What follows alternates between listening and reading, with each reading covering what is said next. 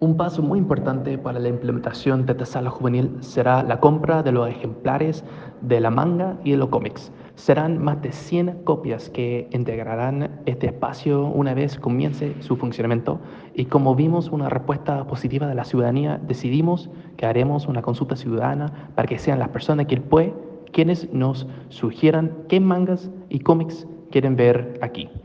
Es muy importante la retroalimentación de la gente ya que nos confirma lo urgente que era necesario un espacio seguro y amigable de estas características para la juventud de Quilpue y contar con su participación con prueba, que después de que se ejecute el proyecto seguiremos trabajando por él.